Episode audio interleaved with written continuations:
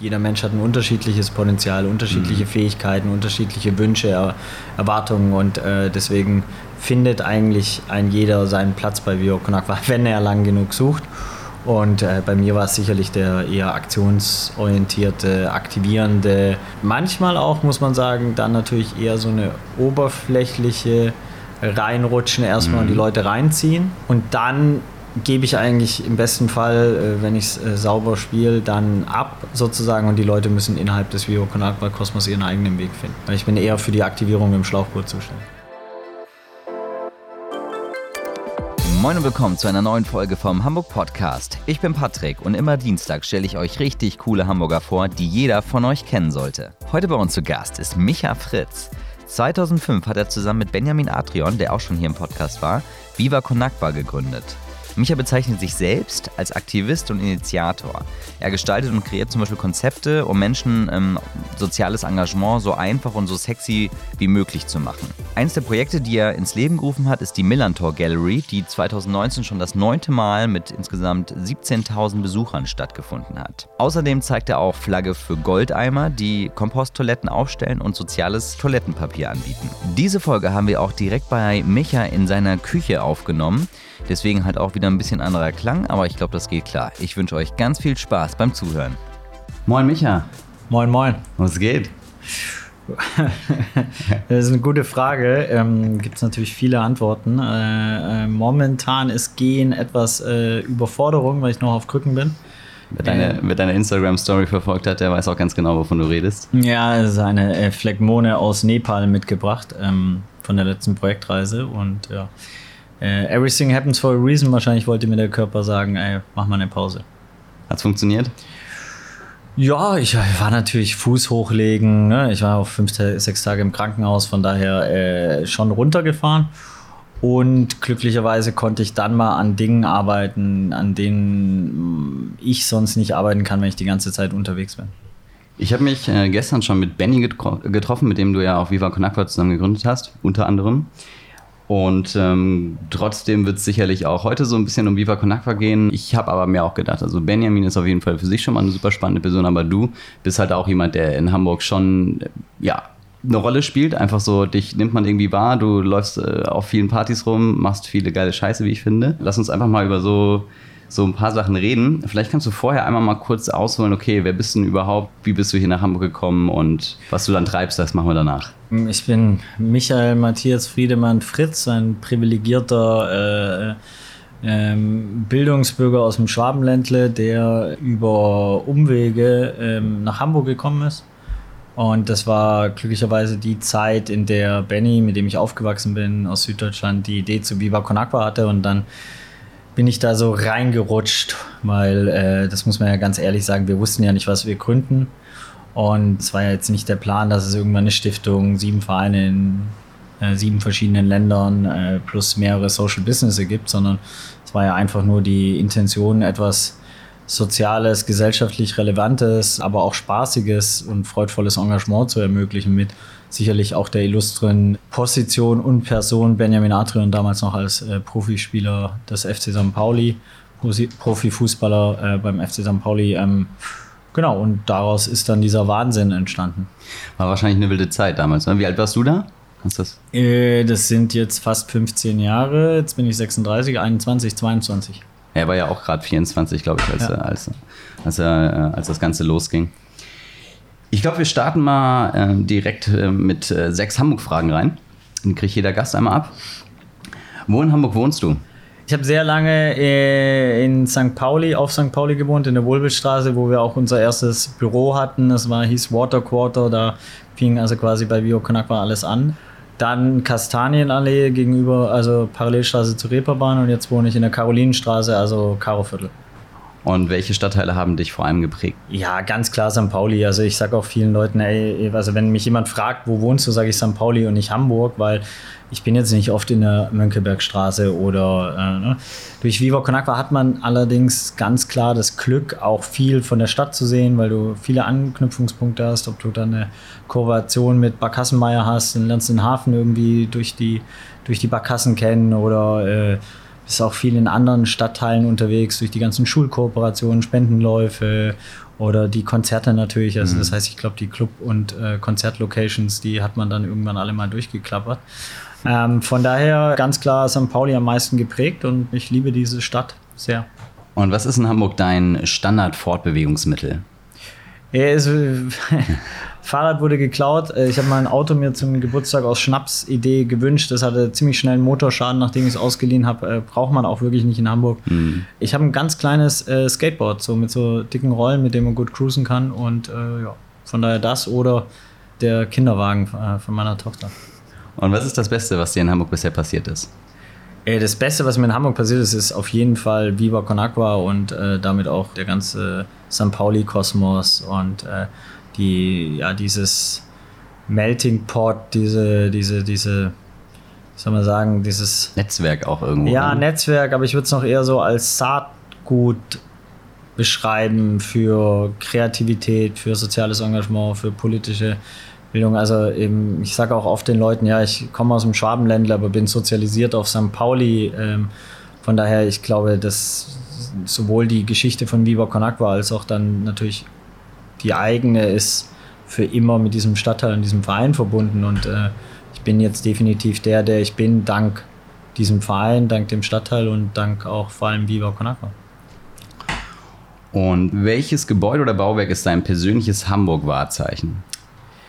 Eh, ganz klar das Millantor habe ich am meisten Zeit verbracht. Ich meine, durch die jetzt, äh, glaube ich, nächstes Jahr zehnte Millantor Gallery hat man da so schon dann sein halbes Jahr, dreiviertel Jahr wirklich im Stadion gelebt, weil mhm. wir eine lange Produktionszeit haben, langen Abbau auch, äh, also dort immer im Stadion quasi arbeiten und äh, in der Zeit mhm. dann auch mehr oder weniger wohnen und man da jeden Fleck kennt. Und mhm. das äh, ist für mich auch dieses schöne Bild, dass, dass Hamburg immer das Tor zur Welt ist. Das mhm. ist für mhm. mich auch das Millern-Tor, weil da kommen dann Künstler aus aller Welt, Freunde aus aller Welt, die dann an der gemeinsamen Vision eben, dass Kunst äh, transformiert werden kann in sauberes Trinkwasser und Menschen aktivieren kann, begeistern kann als universelle Sprache. Und deswegen ist es für mich ganz klar das Millern-Tor. Und letzte Frage: Was ist dein Lieblingsplätzchen in Hamburg?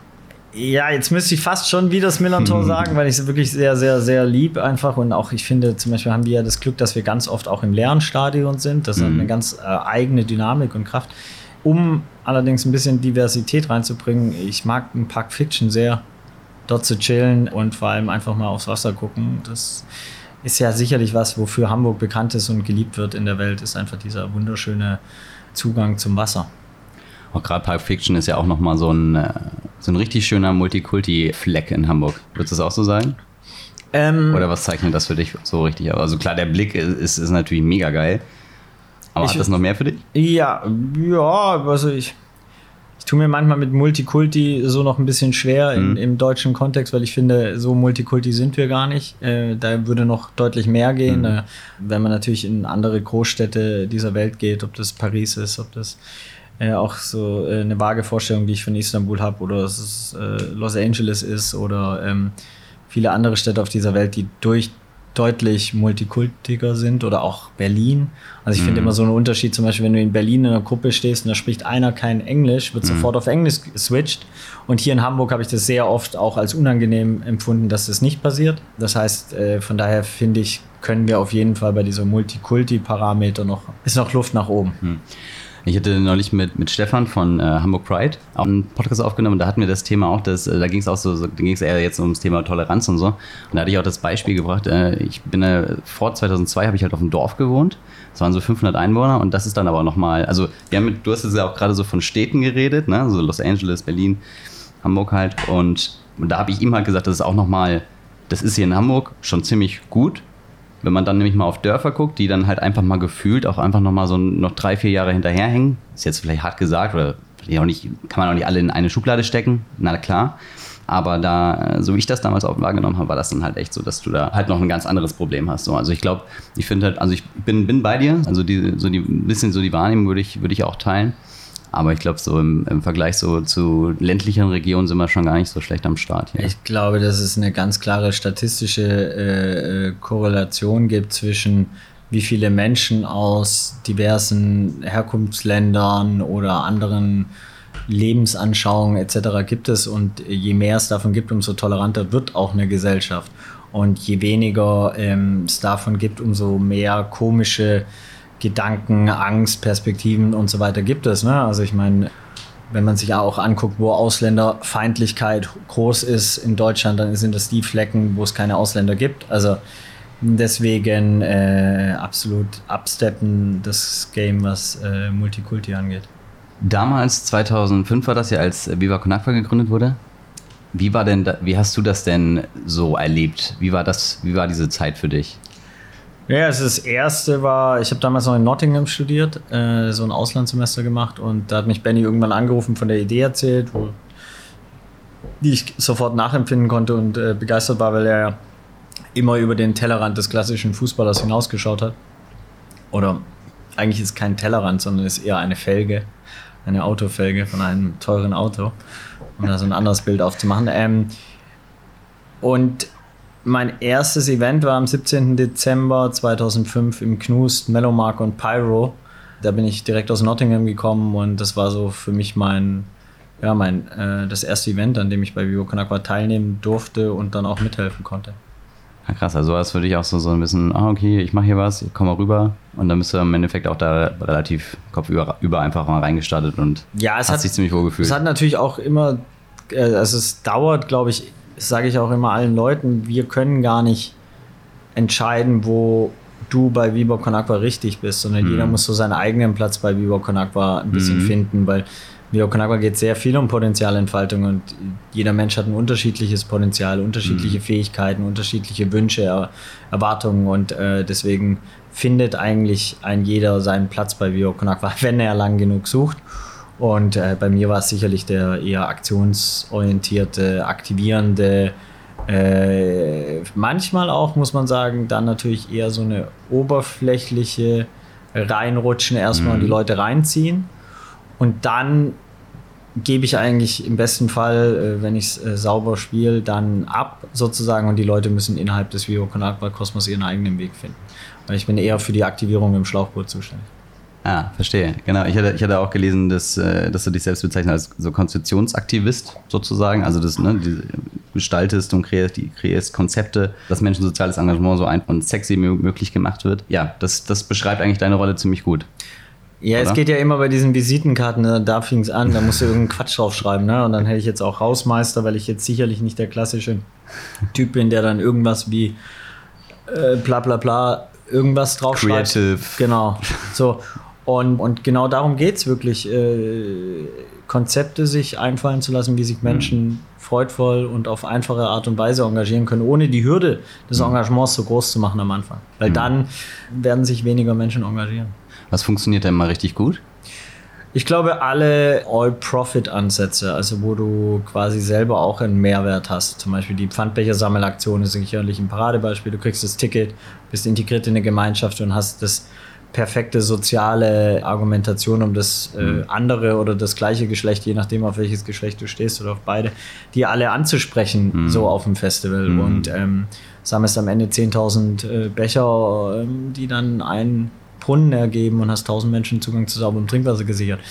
Äh, darüber hinaus natürlich sowas Inspiratives und, und Verrücktes wie die Millantor Gallery, die es davor nicht gab, weil die Kunst einfach Menschen immer begeistert, anregt, zum mhm. Denken, äh, Fragen stellt, aufwirft, vielleicht auch die eigenen Konzepte mal mhm. zu, äh, äh, hinter die zu schauen und sicherlich auch die ganzen Social Businesses. Du, mhm. wenn du dich dafür entscheidest, Flaschenwasser zu kaufen und nicht Leitungswasser zu trinken, dann kannst du halt ein soziales kaufen.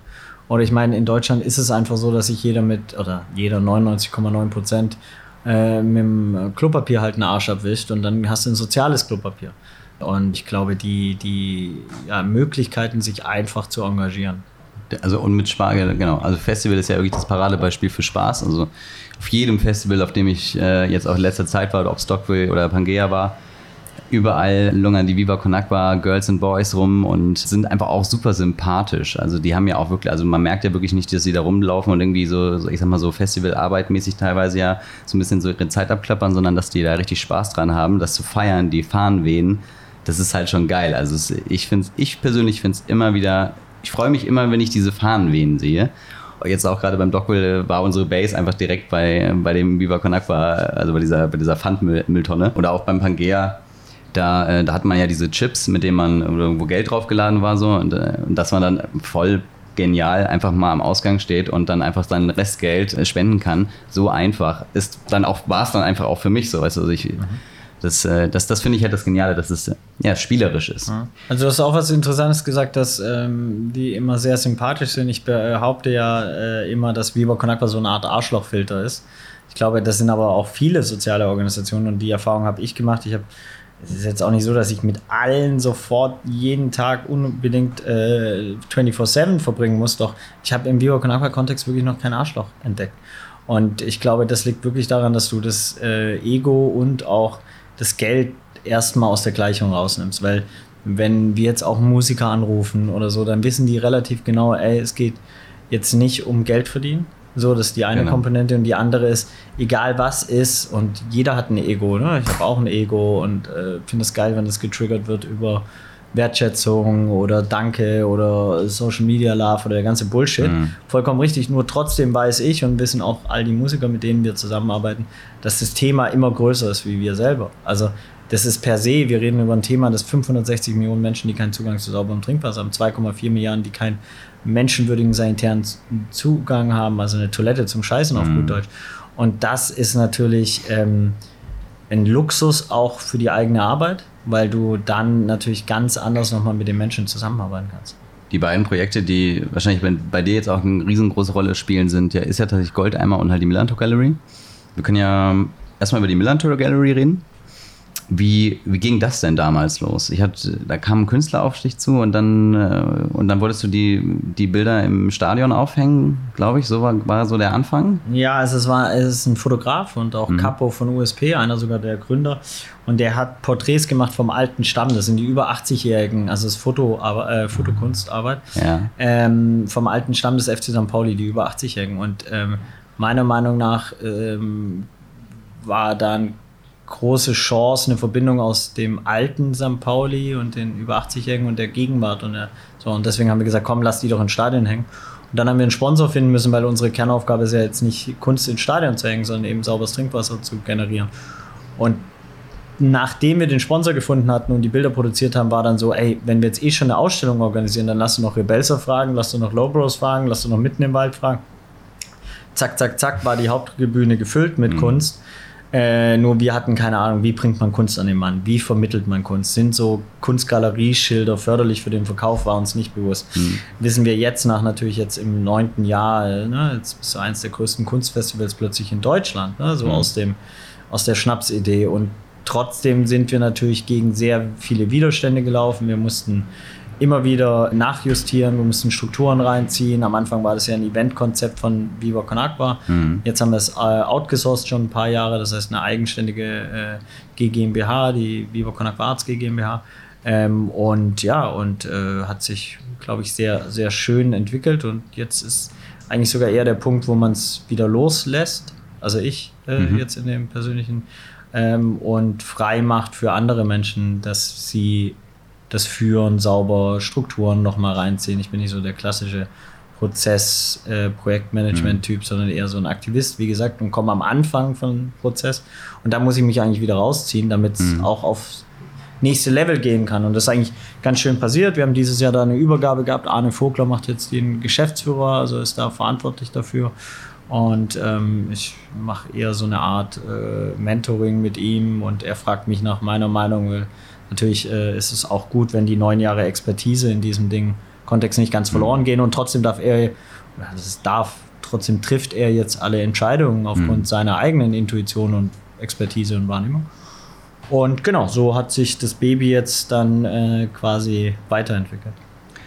Kannst du noch mal sagen, wie das, äh, wie das Konzept da jetzt bezüglich diesen Kunstverkäufen und so ist? Also wenn ich jetzt also mir ein Bild kaufe, was passiert da mit dem Geld? Wir haben am Anfang, weil wir nicht wussten, wie wir es formal, finanziell, juristisch regeln, gab es eine 100% Spende. Mhm. Das heißt, der Künstler hat 100%. Wir haben sehr schnell gemerkt, ey, das ist irgendwie nicht cool, weil es nicht all profit ist. So, mhm. dagegen hat so ein bisschen verstoßen und weil ja die, die Wertschätzung in Deutschland funktioniert schon vor allem durch finanzielles. So, äh, welches Gehalt hast du, so kannst mhm. du davon deine Familie ernähren, etc. Und wenn man sich die Künstler genau anguckt, dann gibt es die 5%, das ist jetzt alles nur vage Prozentzahlen, aber die, die können davon leben. Das sind die, also die können, die werden Multimillionäre, Banksy, mhm. Richter mhm. und Co. Alles cool. Dann gibt es die ganz jungen Künstler, die anfangen, die auf der Straße äh, und über jede Wand und über jede Chance froh und dankbar sind. Und dann gibt es aber diesen großen Teil in der Mitte, die davon leben, deren Daily Business das ist, die Künstler sind, die ihre Kinder davon ernähren, die ihre Miete davon zahlen und so weiter. Und die, auf deren Rücken hätten wir es gemacht. Deswegen haben wir uns entschieden, Social Business daraus zu machen. Auch sicherlich natürlich durch die Erfahrung im anderen Social Business Bereich, also jetzt mit dem Wasser etc. Und so hat der Künstler einen Share äh, der liegt momentan so bei 60% für Vivo Conakwa, 40% für den Künstler. Dazu hat er die ganze Kommunikation, äh, die Plattform, sich zu präsentieren. Mhm. Wir stellen ja vor allem auch viele Künstler aus, die aus Ländern kommen, die normalerweise keine Plattform hätten im mhm. äh, zeitgenössischen Kunstmarkt. Wir reden über ein 16 Milliarden Business, ähm, wo viele Teile dieser Welt komplett äh, ausgeschlossen sind, die keine Zugänge dazu bekommen. Also find mal hier eine Galerie oder eine Ausstellungsfläche, wo ein Künstler aus Malawi zu finden ist oder Mosambik. Das ist, mhm. das ist sehr, sehr schwierig. Und ähm, genau, so hat die, die, die Millon Gallery als Social Business schon, glaube ich, sehr, sehr viele Spenden, also über 500.000 Euro Spenden gesammelt ähm, für sauberes Trinkwasser und finanziert damit die Arbeit und die Projekte von Vio Konakwa. Und neben dieser ganzen, sage ich mal, Trinkwasser- äh, ähm, Projekte und Sanitärprojekte ist ja auch eine Aufgabe von Viva Conakwa eben zivilgesellschaftliches Engagement hier zu fördern, mhm. es den Leuten, wie gesagt, einfach zu machen und das macht die Milan Togelli, glaube ich, auch par excellence. Weil auch, muss man auch sagen, die Pfandbecher-Idee, irgendwann bist du halt, ich bin jetzt auch 36, ich muss jetzt nicht jedes Wochenende auf dem Musikfestival im Zelt schlafen und im Schlamm äh, die Becher sammeln. Und da werden dann auch quasi die Ehrenamtlichen älter, reifer, verändern vielleicht ihre Lebenswirklichkeiten und können dann sich im Rahmen von so einer Miller Tour Gallery natürlich ganz anders engagieren. Klingt nach einem ganz normalen Prozess, ne? Jeder, also wie du es ja auch machst, so, du, du initiierst, du startest, du baust mit auf und dann ziehst du dich auch raus und sagst, okay, alles klar, next. Das musste ich allerdings äh, auf einer sehr persönlichen und manchmal auch harten äh, und da auch vielleicht mal ein Sorry an viele Kollegen und so äh, natürlich auch lernen, ne? dass man, mhm. dass man da nicht mehr dann gut ist, weil das muss man sich ja auch erstmal eingestehen, ey, das klassisch operative Verwalten und so, das ist nicht meine Stärke und da, mhm. das sollte ich nicht machen. Im besten Fall äh, sollte ich auch kein Projektmanagement oder die Eventorganisation, weil es fehlt am Ende immer was. Und wenn es das Handtuch beim Basketballspiel ist für die äh, Promis, um danach zu duschen, aber ist halt ärgerlich. ja, verstehe, ja. Okay, cool. Und ähm, neben Millantor Gallery ist ja auch so ein Herzensprojekt, in dem du dich ja auch stark aktiv als Aktivist auch unterwegs bist, ist ja Goldeimer. Was macht ihr da und warum braucht man das? Ja, warum braucht man das? Also fangen wir mal, es gibt ja viele Ebenen. Ich persönlich brauche es zum Beispiel beim Klogang. Ähm, Viva Con Aqua braucht es aus meiner Sicht, weil es ein kreativer, verrückter, junger, wilder Kosmos ist, der auch als Satellit gut fungiert. Ähm, und vor allem auch diese Wash-Komplexität aufmacht. Also Wash ist ein, Fachtermini aus der Entwicklungszusammenarbeit, heißt Water, Sanitation and Hygiene. Mhm. Es macht keinen Sinn, nur einen Brunnen zu bohren, wenn du keine Sanitärversorgung hast, weil dann wird neben dem Brunnen geschissen und dann, also jetzt sehr verkürzt, aber dann Bakterien ins Wasser etc. Es macht keinen Sinn, ein Klo zu haben, wenn du dir nicht die Hände waschen kannst. So, also das heißt, jedes Wasser-, Sanitär- und Hygieneprojekt sollte immer gemeinsam sein und ist auch so im Biber Konakwa Welthungerhilfe äh, Goldeimer-Kontext. Und ich glaube, Goldeimer auf einer ganz anderen Ebene braucht es nochmal, um dieses Tabuthema aufzulockern. Also auch da mit diesem clowneresken, verrückten, wilden Ansatz reinzugehen und sagen, ey, das ist erstmal scheiße, dass 2,4 Milliarden Menschen keinen Zugang zur Sanitärversorgung haben und keine Toilette. Nur wenn ich das Negative die ganze Zeit kommuniziere und darauf den Fokus lege, dann ist es sehr, sehr schwierig zu verändern, gerade weil es ein Tabuthema ist und weil darüber nicht gesprochen wird in unserer Gesellschaft. Also wenn wir Smalltalk haben, dann checken wir alles Mögliche ab, aber das lassen wir außen vor, wie jetzt dein Klogang ist. Machst du es bei offener Tür? Machst du es bei zu einer Tür? Machst du es äh, mit Instagram oder ohne? Äh, ähm, machst du es fünf Minuten oder 30 Minuten, hast du einen Glocker. Also gibt es ja schon relativ viele Ebenen eigentlich und man sieht auch, Ich glaube, es ist auch nicht gesund, das so zu äh, tabuisieren. Ähm, wenn man sich zum Beispiel aus medizinischer Sicht ist der beste Schiss ja der, wenn du dir den äh, Hintern wischt und kein Fäkalien dran mhm. sind. Das ist der Ideale. Wer hat den schon? Also bitte mhm. schreibt mir sofort eine Nachricht, wenn ihr den habt. Schickt mir ein Beweisfoto. Äh, muss nicht mal Papier sein. Das ist ja eh bei uns so. Wir wollen ja nur soziale Alternativen kreieren. Also im besten Fall benutzt du eine Happy Brush mhm. und ne, hast ein bisschen Wasserverbrauch, aber kein Klopapier quasi, weil es ist absurd, wie viel Klopapier wir verscheißen. Ne? Also so und dann wie viel ist davon gerade mal Recycling? So, ich glaube nicht mal die Hälfte. Hm. Ähm, das heißt, das sind alles Punkte, an denen man ansetzen kann. Mit Benny hatte ich, auch, hatte ich so das Thema mit dem Wasser. Er meinte auch, das Beste ist halt Leitungswasser trinken. Absolut. Und das, aber wenn man das halt eben nicht will oder nicht kann, weil, keine Ahnung, irgendwas da irgendwie blöd ist im, im Haus, dass, äh, dass man dann halt eben diese Alternative hat jetzt über das soziale Wasser, über euer Wasser und das ist dann ja auch so eine Doppelwirkung halt. Einerseits ist es natürlich dann genial, wenn's, wenn das halt natürlich einfach überall irgendwie rumsteht, gerade auch in Büros, wo es dann einfach nochmal so eine, so eine, ja, so eine ähm, abfärbende Wirkung hat. Ne? Leute sehen das, ähm, ne, setzen sich vielleicht damit auseinander. Auf den Flaschen steht ja auch was drauf. Das ist schon mal ganz cool. Und diese, diese Präsenz dann halt sowohl, glaube ich, halt im Büro als auch im Supermarkt, als auch bei irgendjemandem zu Hause oder halt eben in den Bars und Clubs und Festivals dieser Welt. Das ist ja, das ist ja schon mal ein Riesending. Also allein das ist ja schon mal cool, auch wenn man das gar nicht trinkt, dass man es einfach sieht. Und das Gleiche ja eigentlich ja auch wirklich mit dem Klopapier. Also es ist ja auch ein etwas Alltägliches, was, was man halt jeden Tag braucht und was, und das finde ich halt so schön eigentlich an diesen beiden Projekten, dass es dass es beides so Angebote sind für etwas, was man alltäglich braucht und was man, was man, was man, ja, wo man halt einfach so, eine, so einen Grundbedarf halt hat. Und dass ihr da halt einfach diese zwei Produktarten halt reinwerft und sagt so, hey hier, dann nimm doch das und dann tust du auch noch was Gutes. Kann man das überall in Hamburg kaufen? Da gibt es da so spezielle Anlaufstellen? Nee, überall noch nicht. Also für alle, die da draußen einen Laden haben, der Hygieneartikel verkauft, das geht noch nicht überall, deswegen meldet euch gerne. Es gibt es echt von Anfang an bei Putney. Die waren mhm. sowohl beim Wasser als auch beim Klopapier so, dass sie gesagt haben, weil gerade am Anfang brauchst du natürlich viel Unterstützung. Also weißt du, so nach fünf, sechs Jahren, wenn so ein Business mal mhm. anrollt, dann ist, freust du dich genauso über die Handelskette im Prinzip, aber sie ist, hat nicht so einen immensen strategischen und natürlich auch ja, schubmäßigen Energieschub wie, wie am Anfang. Und äh, das war natürlich ein Luxus. Es gibt es in Alnatura, in ganz vielen so Bioläden, die natürlich mhm. auch vielleicht nochmal einen anderen Bewusstsein, Achtsamkeit äh, Parameter haben, bei wenn es um Einkauf geht von Produkten oder Auswahl oder Kuration davon. Und ja, also es kommt immer mehr. Was ist für dich, was ist, sind das, ist das für dich jetzt gerade so dein Hauptprojekt? Also, oder da, da wo du jetzt gerade am aktivsten dran bist? Äh, nee, ich glaube, ähm, ich habe das Glück, dass ich sehr frei arbeiten darf im Viva Con Aqua Kontext. Also ähm, ich arbeite gerade sehr viel auf dieser Water is a Human Right Kampagne. Mhm. Ähm, ich support einige Kollegen in unterschiedlichen Feldern, ob das mal bei einer Projektreise ist und in der in der äh, dann Kuration der Thai Reiseteilnehmer äh, betreue natürlich noch ganz viele Musiker, die oder Künstler, die über die es gewachsene Strukturen gibt. Ähm, wir haben jetzt gerade seit ein paar äh, Tagen quasi unsere Visa bekommen für die USA und bereiten da die Gründung von Viva Con Aqua Kalifornien vor, ähm, wo wir jetzt dann wirklich auch so nochmal erstmal strukturelle Arbeit machen müssen, sowohl so einen Verein gründen, äh, als natürlich auch sich ganz klar überlegen, mit welchen Konzepten will man äh, oder meint man als äh, Kartoffel in den USA irgendwie Menschen begeistern zu können.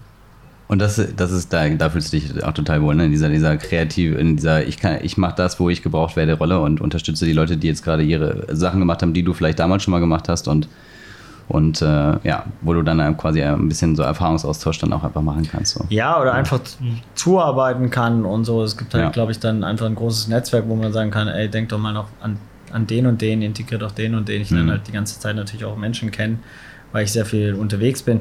Ich glaube, am wohlsten fühle ich mich aber im Flow-Zustand, also wenn, mhm. wenn wirklich diese Kreativität den freien Raum trifft und äh, Ideen entstehen und äh, ähm, gezündet werden können. Mhm muss glaube ich auch nochmal sagen, ich weiß gar nicht, ob wir das hatten, dass äh, Goldeimer ja auch Komposttoiletten macht. Ja, also so fing es an. Ne? Also die Geschichte ist super spannend. Es wäre ein äh, äh, wunderbarer nächster Podcast-Gast vielleicht, weil Äh, Malte Schremmer ist damals, als wir von Hamburg nach Basel gelaufen sind, haben eine Spendenwanderung gemacht, 39 Tage, 1055 Kilometer. Und dann um 200 Kilometer vor Basel ist dann Malte einfach mit einem, äh, mit Jonathan, äh, wunderbarer, äh, wilder, verrückter, mexikanischer äh, Mitläufer, der nur mit der Zahnbürste kam und, und Malte eben. Und dann sind die zwei Wochen mitgelaufen und daraufhin hat er Biber Konakwa in Kiel mit aufgebaut.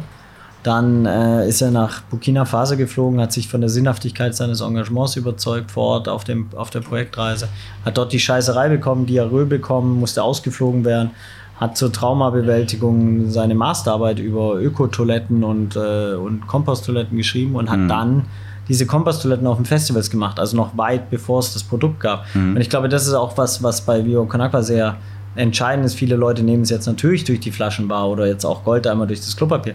Doch weit davor gab es eine große Basis und das ist, wird immer das Herz und die Seele von Vivo Konakwa bleiben, aus den ganzen Ehrenamtlichen, aus den äh, sozialen Aktionen, aus den Partyreihen etc., die, die wo wir schon ganz viel Kulturarbeit gemacht haben und soziale Arbeit, mhm. bevor es diese Social Business gab. Mhm. Das heißt, ich glaube auch nicht, dass einfach so ein Social Business zu kreieren, das nicht so eine Basis hat, das ist natürlich, also unser Erfolgskonzept ist es nicht. Verstehe. Was, was würdest du Leuten, die sich gerade, also es ist ja gerade so eine, so ein, irgendwie so ein gesellschaftlicher Wandel, wo sich, wo viele richtig Bock haben, sich zu engagieren, wo sie Bock haben, loszulaufen und so. Was würdest du denen raten? So, was sollen die machen? Sollen die zu euch kommen? Wo können sie sich informieren? So, was, was wäre so dein Rat? Naja, im Ratschlag steckt ja immer der Schlag drin. Ne? Da äh, muss man natürlich auch aufpassen. Also ich gehe jetzt mal davon aus, dass diejenigen, die zuhören, jetzt abschalten oder sie wollen den Ratschlag. Also sie können sich jederzeit bei uns melden, ähm, können sich auch jederzeit bei mir direkt melden. Und ein Ratschlag, wenn er gewünscht ist, habe ich eigentlich immer. Der erste ist wirklich durchhalten. Also so, du kommst immer wieder an deine eigenen Grenzen, an die Grenzen von anderen Menschen, an die Grenzen von Systemen und drüber hinausgehen, empathisch das Ganze machen, weil das natürlich macht man dann auch mal, dass, dass jemand auf der Strecke bleibt und die Erfahrung habe ich auch gemacht, weil ich vielleicht auch manchmal ein anderes Energielevel habe wie andere und so. Und das tut mir auch leid an der Stelle dann an die Entschuldigung. Ich bin eigentlich nur am Entschuldigen mich die ganze Zeit. Ähm, doch ich glaube, durchhalten, immer, also sich Gedanken über einen gesellschaftlichen Mehrwert haben. Also mhm. wenn das Ding, das du gründest, einen gesellschaftlichen Mehrwert hat, dann, dann hat es auch für mich nochmal ganz anders eine Berechtigung. So. Und äh, den Fokus auf die, auf die Potenziale und auf das Positive richten. Weil du wirst als Selbstständiger oder Startup, Business, Gründer, dies, das, du wirst dir einen Arsch abarbeiten müssen. Wenn das Ding erfolgreich werden soll, ja. ey, ich kenne niemanden, der da oben ist, der da einfach so hingekommen ist. Weil es immer Arbeit, es ist immer Netzwerken, es ist immer noch eine Runde mehr drehen als, als vielleicht die anderen. Warum ist Cristiano Ronaldo der beste Fußballer? Weil er selbst zu Hause dreht, äh, trainiert und in 90 Minuten Einheiten schläft. Also ne, so dieses mhm. Investment und das Engagement, das muss dann auch außergewöhnlich sein, wenn dein, dein Ziel ist, ein außergewöhnliches Ding zu gründen. Und mhm. ich glaube, darüber hinaus es den Leuten leicht machen. Die Komplexität mhm. unserer Welt ist so groß geworden, dass dass so einfache Lösungsansätze, die, das ist ja, auch Video Kanaka ist ja nicht die Lösung aller Probleme, sondern es ist nur eine Möglichkeit, sich zu engagieren für ein, zwei Themen so, und ähm, sich davon inspirieren lassen vielleicht. Und auch, wie gesagt, diesen Fokus auf die, auf das Positive legen, dass man sein eigener Chef ist, dass man vielleicht kein, ich sag's jetzt mal übertrieben, cholerischen alten äh, Typ da sitzen hat, der einem sagt, was, was man wann mhm. wie zu tun hat, sondern man kann arbeiten, wo man will, wie man will. Man kann seine eigene Kultur im Unternehmen, ne, du kannst mhm. äh, einfach das mitbestimmen, wie möchte ich mit anderen Menschen arbeiten, wie möchte ich mit den eigenen Mitarbeitern umgehen, welche Arbeitszeit vereinbaren wir. Ah, müssen wir gar keine mehr, Vertrauensarbeitszeit, weil wenn er sich identifiziert mit deinen Projekten, dann wird er im Zweifel viel mehr arbeiten als 37,5 Stunden, so, weil er einfach Bock darauf hat. Und, äh, und durch die Freiheit, auch gerade heutzutage in der familiären Komplexität mit Kindern, Patchwork-Familien, dies, das, so ist es auch nicht mehr zeitgemäß von 10 bis 18 Uhr zu arbeiten.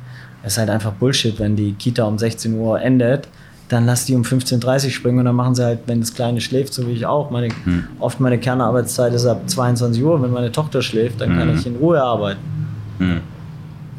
Und auch gerade, wo du gesagt hast, so diese, das hattest du ja ganz am Anfang schon gesagt mit dem, äh, dass Viva Con Aqua ja auch so ein Arschlochfilter ist. Und wenn man dann, wenn man jetzt, also wenn man jetzt wirklich schon in, in so einem Modus ist, dass man halt jetzt ein Social Business gründen will, sondern ist es ja auch ein Filter für halt dann halt auch Menschen, die halt sehr nah an dem sind, was man ja dann, was auch die eigene Vision ist. Ja. Also das ist, glaube ich, das ist, glaube ich, schon mal äh, auch da natürlich dann eine coole Sache, weil du ja dann im Endeffekt da in dem Moment, wo du so eine, wo du so eine, so eine Anlaufstelle aufmachst, halt auch sozusagen der Magnet halt für Menschen bist, die ähnlich ticken wie du. Ist aber auch natürlich eine Gefahr. Also auch da wieder Richtung Diversität und so, wenn ich mir dann unser eigenes Netzwerk angucke, dann ist es halt sehr Bildungsbürgertum-lastig oder sehr äh, viele Studenten, all, nur Liebe für Studenten, ne? also nichts falsch verstehen. Viele revolutionäre Bewegungen sind aus der Studentenschaft gekommen. Das hat man natürlich mit dem Bachelor- und Master-System maximal versucht zu torpedieren. Ähm, doch was ich sagen möchte, ist halt, uns fehlt vielleicht der geile, junge, wilde türkische Abstammung. So, warum gibt es Vivo Con Aqua Türkei noch nicht? Weil wir, mhm. so, also von daher, du ziehst da natürlich auch deinesgleichen so ein bisschen an. Wir sind mhm. alle ein sehr muss man ja auch sagen, dann ne, sowohl Benny als auch ich, wir sind im Schwabenländle hochprivilegiert, mhm. elitär aufgewachsen, haben beide ein Gymnasium besucht, mhm. beide irgendwie ein Studium eher beendet, ich abgebrochen, egal. Mhm. Aber ich hatte die Chance dazu. Also das, das darf man natürlich auch nicht ganz vergessen. Ne? Also deswegen bin ich auch so froh um so Gründungen wie von Viva Conakwa Uganda, weil dadurch allein einfach durch das Land nochmal eine andere ähm, Kultur, eine andere Diversität reinkommt. Aber genauso froh um Viva Conakwa Schweiz. Mhm. Nur natürlich ist die Schweiz jetzt kulturell äh, äh, und, und, und sprachlich und allem natürlich viel näher an Deutschland ja. dran als Uganda. Ja, klar, da ist man ja schon echt, also ich kann mir echt vorstellen, also, dass man bei Uganda und dann natürlich auch sowas wie Kalifornien dann auch richtig schon, schon dass es nochmal so eine andere Stolzheitsgrad ist, wenn, wenn da dann halt auch diese, diese Vision aufgenommen wird und dann halt auch von Leuten vor Ort verfolgt wird. Ja, also Kalifornien kann ich dazu überhaupt noch nicht sagen, weil mhm. an dem Punkt sind wir noch lange nicht. Äh, ich hoffe, dass wir da natürlich hinkommen. Und ähm, Uganda ist es ja vor allem auch nochmal auf einer anderen Ebene, weil wir sind, also unsere Kernaufgabe ist Teil der Entwicklungszusammenarbeit. Das heißt, wir äh, generieren Gelder und Aufmerksamkeit für äh, Trinkwasserprojekte weltweit. Und da die Trinkwasserprojekte fast alle im globalen Süden sind, also in Asien oder in Afrika, äh, auf den beiden Kontinenten federführend, dann noch ein bisschen Südamerika, hat man natürlich auch immer den, die kulturelle, äh, äh sage ich mal, Hürde oder, oder Herausforderung. Und natürlich hast du auch immer dieses dumme alte, äh, propagierte Schwarz-Weiß-Bild drin. So, das hast du drin, du kriegst es nicht raus aus, dem, aus den Köpfen bei den Menschen. Das heißt, und das kann natürlich Vivo Konakwa Uganda völlig verändern und transformieren, weil dann ich muss ja gar nicht mehr nach Uganda fliegen. Norbert, mhm. mit dem saß ich heute Morgen zusammen, Latin, der Viva Konakwa Uganda gegründet, äh, Uganda gegründet hat, jetzt gerade ein Stipendium an der Uni in Osnabrück hat, da nochmal äh, NGO-Management studiert und dann irgendwann vielleicht nach Uganda zurückgeht und Viva Konakwa da weitermacht. Aber dort arbeiten ja fünf Mitarbeiter schon. Mhm. Das heißt, dort sind fünf Leute, die Viva Konakwa Uganda machen und mhm. die, denen erkläre ich ja nicht, wie sie ihren Job machen. Also mhm. Und das kann, deswegen kommt da vielleicht nochmal so eine andere Form von Stolz, einfach dieses, Stolz ist auch das falsche Wort, aber eine eigene Dankbarkeit, dass dieses System Viva Con Aqua da äh, auch in so eine Transformation in dieses Bild reingeht, weil, um das Bild nochmal aufzumachen, es war halt sehr oft so, dass in die Entwicklungshilfe, die jetzt 50 Jahre alt ist, ungefähr in den 50er Jahren entstanden ist, also ein bisschen älter, 70, die hat oft das Bild halt von einem sehr defizitären Afrika geprägt. Mhm. Also du gehst auf Hunger, du gehst auf Armut, du gehst auf AIDS, du gehst nur auf die Challenges. Du gehst aber, äh, aber nicht dabei auf die Schönheit, auf die Kulturen, auf mhm. die universellen Sprachen, Musik, Kunst. Ähm, du gehst nicht so sehr auf die ganzen Businesses, die dort gerade entstehen. Ein unglaublicher Hub, was in Kampala gerade abgeht an, an Social Businessen, aber auch an anderen Businessen oder in, nach Nollywood, was neben Bollywood und Hollywood wahrscheinlich der größte mhm. produzierende Filmmarkt schon ist, etc. Also du, und diese, diese Diversität auch in der Kommunikation ist ja die Aufgabe und der Schutz gleichzeitig für uns, also eben die universellen Sprachen genau dafür zu nutzen und zu sagen, mhm. ey, hinterfragt uns, äh, schaut kritisch auf Vivo Con Agua, verändert das, dieses, so dieses äußere Erscheinungsbild auch immer wieder, weil das ist die Aufgabe von Künstlern. Gibt es, wäre schön, wenn, vielleicht gibt es ja in Hamburg welche, gibt es äh, Vereine oder andere Initiativen, die dich besonders beeindrucken? Also unfassbar viele. Ich glaube, in Hamburg fangen wir natürlich mal bei Charity Lemonade an, die ähnlich Social Business mäßig, also zu einer ähnlichen Zeit gestartet haben. So, ich glaube, jetzt ist ein Social Business sehr omnipräsent und wie du sagst, es äh, kocht überall hoch, wo ich auch ganz klar der Meinung bin, im 21. Jahrhundert noch etwas zu gründen ohne Gesellschaft, sozial, politische Relevanz ist, sorry, ist 80er Jahre Zug verpasst und so weiter.